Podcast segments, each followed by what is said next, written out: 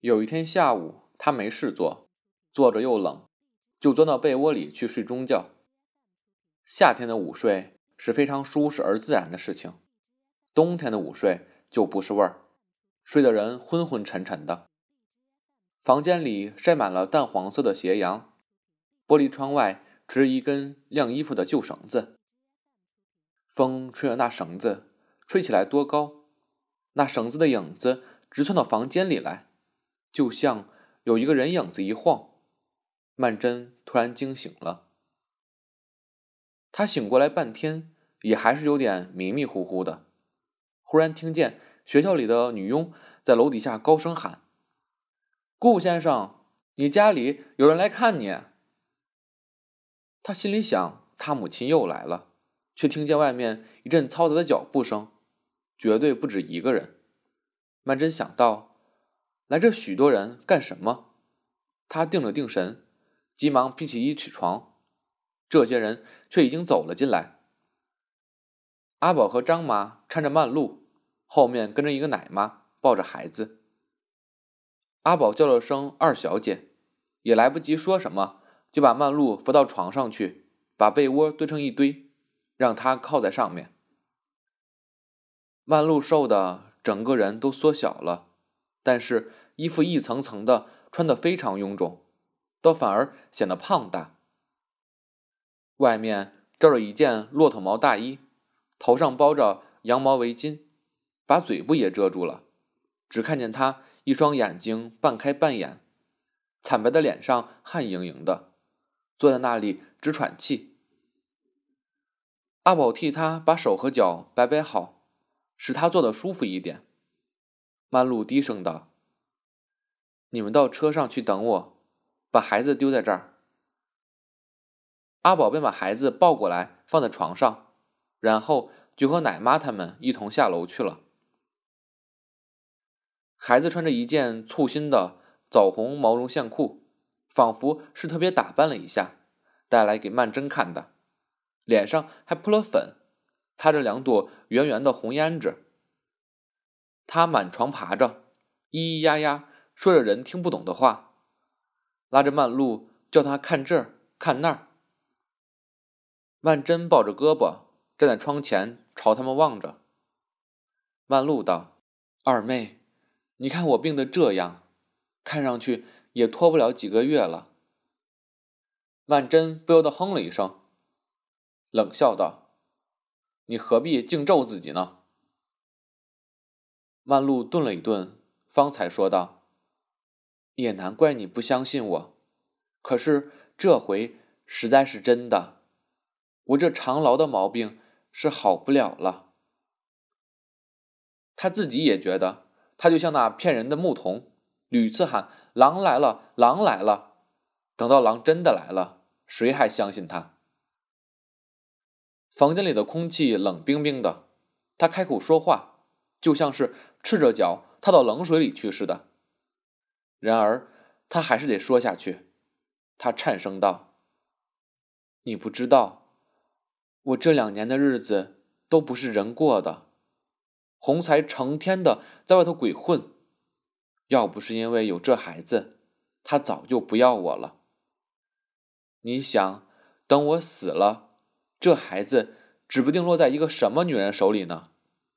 所以，我求求你，你还是回去吧。”曼桢道，“这些废话你可以不必再说了。”曼璐又道，“我讲你不信，其实是真的。洪才他就佩服你，他对你真是同别的女人两样。你要是管他，一定管得好的。”曼桢怒道。祝鸿才是我什么人？我凭什么要管他？曼璐道：“那么不去说他了，就看这孩子可怜。我要是死了，他该多苦。孩子总是你养的。”曼桢怔了一会儿，道：“我赶明儿想法子把他领出来。”曼璐道：“那怎么行？洪才他哪儿肯呢？”你就是告他，他也要倾家荡产跟你打官司的。好容易有这么个宝贝儿子，哪里肯放手？曼真道：“我也想着是难。”曼璐道：“是呀，要不然我也不来找你了。只有这一个办法，我死了，你可以跟他结婚。”曼真道：“这种话你就不要去说他了，我死也不会嫁给朱洪才的。”曼璐却挣扎着把孩子抱了起来，送到曼桢跟前，叹息着道：“未来未去，还不是为了他吗？你的心就这样狠？”曼桢实在不想抱那孩子，因为她不愿意在曼璐面前掉眼泪。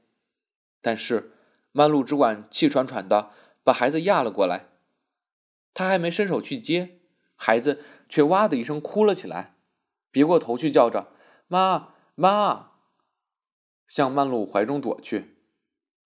他当然只认得曼璐是他的母亲，但是曼桢当时忽然变得无可理喻起来，他看见孩子那样子，觉得非常刺激。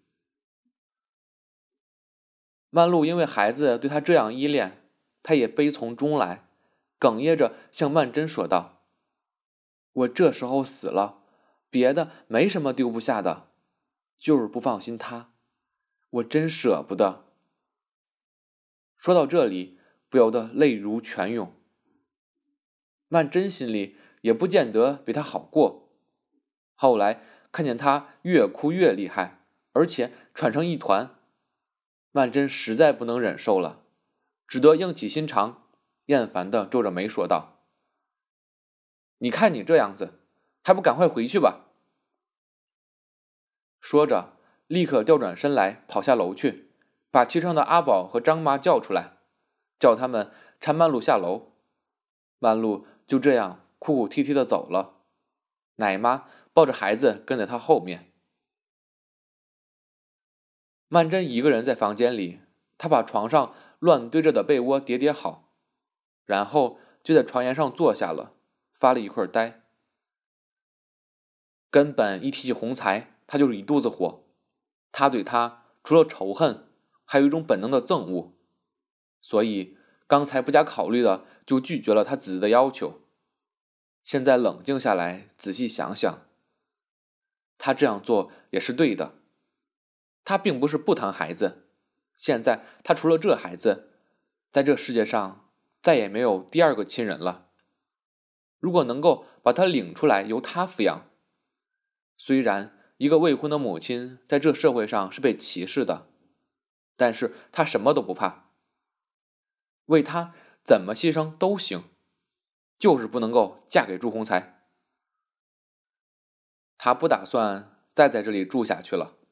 因为怕曼璐再来和他纠缠，或者又要叫他母亲来找他，他向学校里提出辞职。但是因为放寒假前已经接受了下学期的聘书，所以费了许多唇舌才辞掉了。另外在别处找了个事做，他从前学过会计，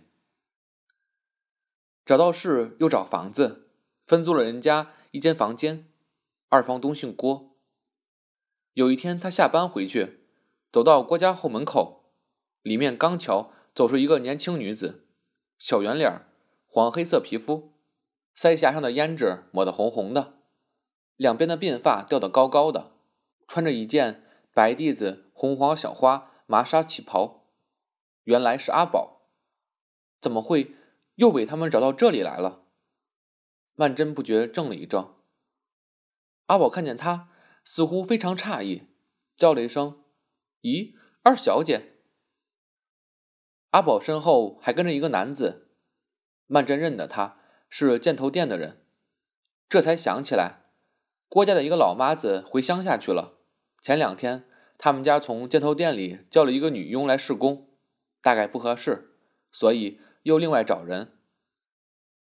看样子阿宝是到郭家来上工的，并不是奉命。来找曼桢的，但是曼桢仍旧懒得理他，因为看见他，不免就想起从前在祝家被禁闭的时候，他也是一个帮凶。固然，他们做佣人的人也是没办法，吃人家的饭就得听人家指挥，所以也不能十分怪他。但无论如何，曼桢看到他，总觉得非常不愉快，只略微把头点了一点，脚步始终没有停下来，就继续的往里面走。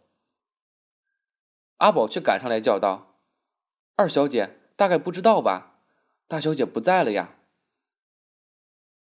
这消息该不是怎样意外的。然而曼桢还是吃了一惊，说：“哦，几时不在的？”阿宝道：“喏，就是那次到您学校里去，后来不到半个月呀。”说着，竟眼圈一红，落下两点眼泪。他倒哭了。曼桢只是怔怔的朝着他看，心里觉得空洞洞的。